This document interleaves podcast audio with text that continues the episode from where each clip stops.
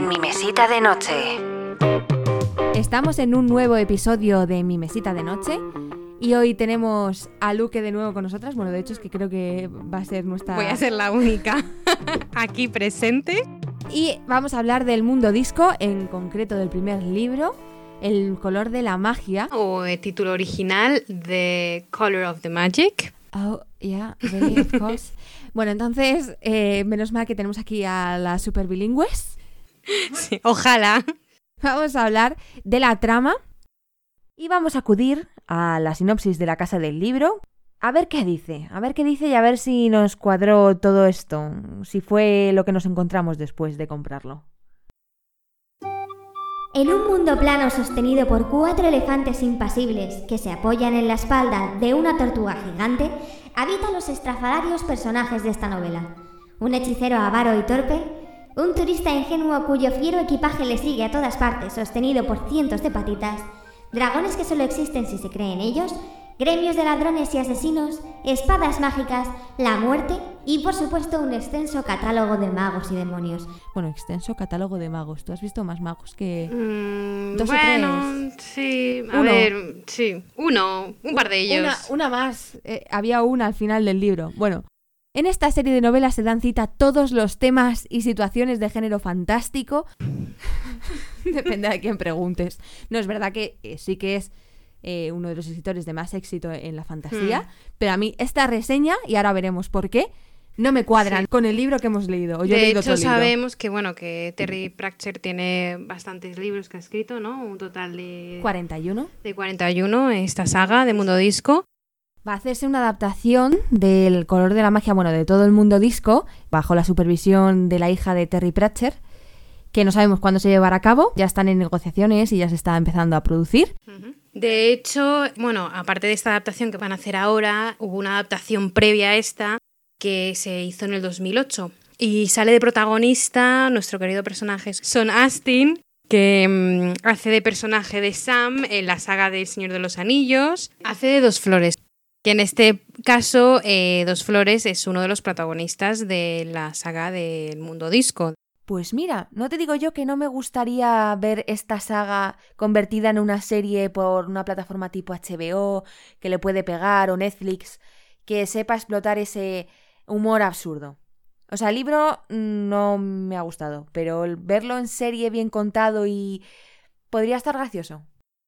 Vamos a hablar de los personajes, empezando por cuál es el que más te ha gustado a ti. Pues el que más me ha gustado, mm, sobre todo Dos Flores. O sea, Dos Flores yo creo que es el personaje que más me, mm, me ha producido un poco más de ternura, como más una persona que quiere, que quiere descubrir cosas. En este libro como tal, pues tampoco es que hubiese personajes que lo, pues, que lo flipas, ¿sabes? Bueno, tú es que te sientes identificada porque quieres salir de aquí. Exacto. Al descubrir mundo, entonces igual. Quiero ser turista también. Pero a mí me ha parecido un poco cargante, un poco el estilo Sam también. Le pega mazo el este. Porque una cosa es ser ingenuo y Otra cosa es ser bobalicón, ¿no? Como es Dos Flores, que tienen que dárselo todo hecho también, ¿no? O sea, como un personaje que no es consciente de lo que le rodea. En plan, quiere ir a ver héroes. No, yo creo que sí que es consciente. Lo que pasa es que, pues es igual que tú, por ejemplo, cuando te vas a viajar por Europa o te vas a viajar a Medio Oriente. Eh, sabes qué peligros hay, pero aún así tú quieres investigar y tú quieres descubrir nuevos lugares. Entonces yo creo que Dos Flores mm, como que tiene ese tipo, ese tipo de mentalidad como tal. Luego, claro, está Rinswin que, mm, que bueno, que le ayuda, pero que es un personaje pues que, que no tiene ni chicha ni limoná. Es muy petardo también. O sea, es un personaje. Bueno, si decía yo que Dos Flores es cargante, este, este hombre se lleva el premio A al ver, más a ti, cargante. Teresa, a ti Teresa, ¿cuál te ha gustado más? A mí la muerte.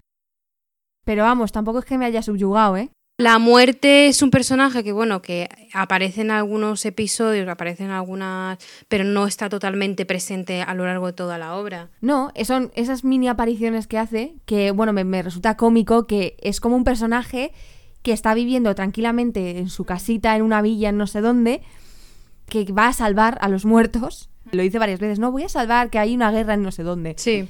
Y como que me hace gracia que está esperando todo el rato a ver cuándo se muere Rincewind. Está ahí todo el rato detrás de él porque a los magos tiene que recogerlos directamente la muerte. Exacto. Es el único con el que alguna vez he pensado, joder, esto ha sido un puntazo. Y luego, Hrunt el bárbaro, pero aparece un poco más a la mitad de la historia, más... Sí, realmente, es que al principio solo son Rinswind y Sí, Flores. sí, entonces es un personaje también como que ha metido ahí Terry y que realmente está pues un poco en la historia y, y sin más. Ya, pero es que además es como muy típico, ¿no? Hombre Sí. fuerte, tonto, o sea, eh, y que lo único que busca es ser un héroe, salvando a damiselas. pero luego o- te da como que me- ves un poco la amistad que surge entre ellos tres y es verdad que, que al final Rinswood y, y Dos Flores como que intentan como incluirle en su círculo de amistad. Más bien dos flores, porque flores. saldría pitando Sí, y, no, y no se pararía ni a mirar hacia Tal atrás. cual. Pero es que además yo no he visto amistad. Eh, bueno, también tienes que leer a veces un poco entre líneas, ¿no? Más que... Es lo que él intenta, creo. Crear Sí. una camara- camaradería que yo no veo por ninguna parte. Sí. Porque Rinswind solo quiere salvar el pellejo. Y luego de vez en cuando su conciencia le dice, oye, cuidado que te acabas de dejar a este dos flores por ahí tirado, eh, vuelve Sí. a por él. Pero yo creo que también el color de la magia empieza con Rinswind pues con un interés por ir al turista y por recibir un pago, pero luego va como creando esa, ese vínculo de amistad con él. Entonces yo creo que ves como un poco la evolución del personaje a lo largo de la historia. Sí, luego poca cosita más hay. Al final también aparece un troll del agua, que tampoco Sí. podemos contar mucho. Aparecen eh, ese, pues un episodio con ellos y luego ya pues no aparecen en más. Pero, ese bueno, que más eh, interesante me ha parecido, ¿eh? O sea, El como troll del agua. Sí, me ha, me ha parecido que aportaba algo diferente. O sea, yo creo que lo que coincidimos más las dos en esta, aparte de los personajes, que yo creo que no es que sean todos igualicones, siempre es que cada uno tiene un carácter diferente, yo creo que lo que coincidimos más es que es una, una obra que Terry en este, en este libro no tiene un hilo conductor, no hay un argumento, no hay un fin como tal, no tiene un principio y un fin, porque es verdad que como sabemos que hay otras 40, 40 obras de, este- de mundo disco, pues yo creo que mm, Terry Pratchett quiere como hilarlas todas. Para ser el primero, eh, tú te encuentras con unos párrafos y salta de repente a otro párrafo en el que no tiene nada que ver. O sea, estás leyendo, por ejemplo, a Rinswind, ¿no? Y está en no sé qué, bueno, en una situación muy peligrosa o lo que fuera, ¿no? Y en el párrafo siguiente, sin ton ni son, sin esperártelo para nada y sin conocer en, en qué situación estás, te salta a otro personaje que mm, ni conoces ni te han presentado. Y tienes que seguir la historia. Y luego, acto seguido, vuelve otra vez con Rinswind, pero cuando ha pasado ya un tiempo. Mira. Entiendo que pretende pues ese dinamismo, ese ir saltando desde varias perspectivas. Y es buena idea, lo que pasa que está mal ejecutada. Yo solo pensaba, vale, vamos a hacer una, un comentario, una reseña de este libro, tengo que acabármelo. Iba arrastrándome página tras página, en plan, no hay ninguna trama, porque el lo único que hay es eh, una huida constante Hmm. Y alocada y entonces te vas encontrando a lo largo de esa huida cada vez cosas más raras. También es verdad que depende del género que le guste a cada uno. Adoro la fantasía, tía. Sí.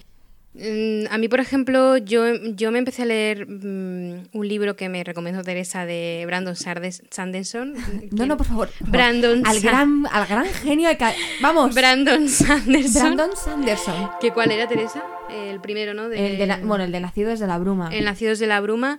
Y yo es verdad que, que noto- he notado mucha diferencia en- entre estos dos escritores. Brandon Sanderson pues crea un mundo a partir de la nada y es verdad que Terry Pratchett em, crea un mundo que ya ha sido previamente creado. O sea, es verdad que se tiene constancia de que el mundo de la tortuga que sostiene el mundo en los cuatro elefantes pertenece a la mitología hindú. Entonces no es algo que sea nuevo. Es muy original, hay partes que son originales porque junta mucho humor, mucha, mucho ridículo. También otras referencias que hace Terry en su libro no es del todo inventado, o sea, tampoco puedes compararlo con claramente con autores como Tolkien que crea un mundo pues desde la nada y es todo, todo lo crea desde la nada. Terry en este caso utiliza muchas referencias de nuestro mundo, pues yo que sé, el tema de los alimentos, el dinero, mm, son cosas que ya están creadas. Entonces, como que tampoco dices, ah, bueno, es algo súper nuevo, una comida que nadie ha conocido. No, es pues lo normal que te puedes encontrar en cualquier sitio. Lo único que es el primer libro, hemos leído varias reseñas y muchas de ellas nos han recomendado empezar por otro libro antes que el primero. Eso es verdad. Eso ha sido un, fallo. Porque yo iba con las expectativas altísimas y yo si tengo que hablar de un buen libro bien, hablo genial. A Brandon Sanderson lo amo, con locura, y amo, amo a mucha más gente. Y no me había pasado nunca, de verdad, nunca, arrastrarme por las páginas. Si ya avisan, los, los que son fan de, de este hombre avisan que no es muy buena obra, que hay que empezar por otros, que son independientes. Y nosotras, Bueno. pues nos hemos adentrado sin más. Mira, mira, de hecho, en la casa del libro tenemos a dos que, me de- que, que están de acuerdo absolutamente con la, la perspectiva. Dice, Da la impresión de que todo lo que su cabeza imagina lo tiene que contar y lo hace sin medida, de modo compulsivo. Tanto es así que a veces me ha costado imaginar aquello que describe. Demasiados personajes, demasiados lugares se suceden unos tras otros con ansia de ser contados. Como de imaginación andaba sobrado, debería haber trabajado mejor la historia. estoy completamente de acuerdo. O sea, me parece que es todo como... eh, no hay una pausa y mm, hay frases que es que son... Sí, no, no hay un hilo como tal, como hemos dicho antes, no hay un, no hay una, un seguimiento. Es una persona que Terry seguramente, vamos a llamarle Terry ya, porque claro, casi nuestro amigo. nuestro amigo, nuestro friend. Eh, Terry es una persona pues que tiene muchísima imaginación y, y lo desarrolla súper bien, pero le falta como esa, esa forma de construirlo, de ser como más, eh, no sé cómo lo diría, pero Hilarlo todo bien. Hilarlo todo bien, exacto. Como dice esta persona en la casa de libros, su reseña, pues es verdad que lo primero que se le ocurre por la cabeza lo vomita. Entonces eh, es muy difícil de entenderlo cuando no te has metido totalmente en la historia y cuando no conoces y cuando de primeras te lees este libro. Es importante que no os llevéis la primera impresión equivocada leyendo el primer libro.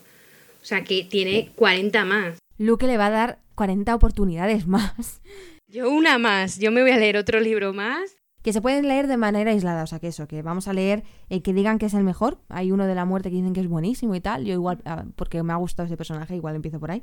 Empezaremos por ahí. A ver si nos cambia la negatividad. Intentaremos darle otra oportunidad a Terry porque Terry... Se lo merece, se lo merece. Hombre, tiene mucha fama y yo de verdad quiero que me guste. Si es que quiero que me guste. a mí también. Quiero que me guste tanto que diga, me voy a comprar las 41 novelas para tenerlo en mi librería. Que ese honor no se lo lleva cualquiera porque no tengo pelas.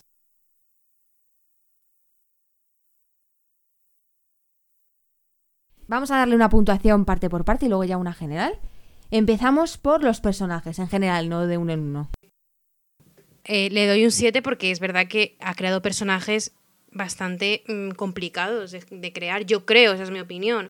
Para mí, un 4. Madre mía. No, no, para mí un 4 y estoy siendo generosa. Siendo Generosísima. Vamos con la eh, inexistente trama. La inexistente trama, que puede que haya trama, pero no esté bien hilada ni estructurada, yo le daría un 5. Y a la trama le daría un 2. Sinceramente, es que para mí es inexistente. Es una constante huida y en la huida se van encontrando cosas cada vez más raras. Para mí es un 2. Vale, nos vamos con el estilo. ¿Cómo está escrito? A ver, no es un estilo malo. Esta persona, pues no es que escriba mal, es que a lo mejor no sabe hilar la historia, pero no creo que escriba mal. Yo le daría un 6, posiblemente. Por el hecho de que podría haber hecho algo mucho más grande, teniendo el estilo que tiene de, de escritura. Vale, yo sinceramente me he reído dos veces, creo. Pero reír, reír a carcajada no. Simplemente en plan, ¡ja! ¡Qué, qué puntazo! Qué ingenioso. Qué- qué ingenioso él. Bueno, eh, por, por el hecho de no le he encontrado el humor. Ha habido frases que me han parecido de lo más rebuscadas. Para mí es un 4. O sea, porque le veo futuro a este hombre, veo que evidentemente tiene dotes. Y por último, el puntuación general que le darías Un 4,5. Así un poco. Ah, casi aprobado. Casi aprobado. Mira, en la casa del libro le ponen un 8. En Amazon tiene 4 estrellas y media, con 148 valoraciones. Yo le voy a poner un 4. Bueno, Le pondría menos, pero no, yo creo que en general un 4. Pero bueno, puede, puede gustarme en un futuro. ¿Podrías mm, resumir tu experiencia en una frase? Tipo una, un eslogan, como si fuera, tipo, pues eso, lo que hace la gente en plan divertido, no sé qué. el mundo disco ya está creado. Posiblemente Terry Pratchett ya lo sabía, claramente. Habrá buscado referencias. Mundo disco no es una novedad. Vale, me gusta. Yo diría algo así como una huida sin... ¿qué Sin dice? retorno. Sin retorno, bueno, sin retorno y sin sentido. Una huida sin sentido y sin pausa en un mundo loco y mal construido. Pues perfecto. Bueno, lo dejamos aquí. Eh, un placer. Muchas gracias por invitarme de nuevo. Ti, que ha sido un regalo del cielo, hija. Y recuerda, el mundo ya es suficientemente deprimente como para no aprovechar la mejor vía de escape, la literatura. Hoy tenemos un nuevo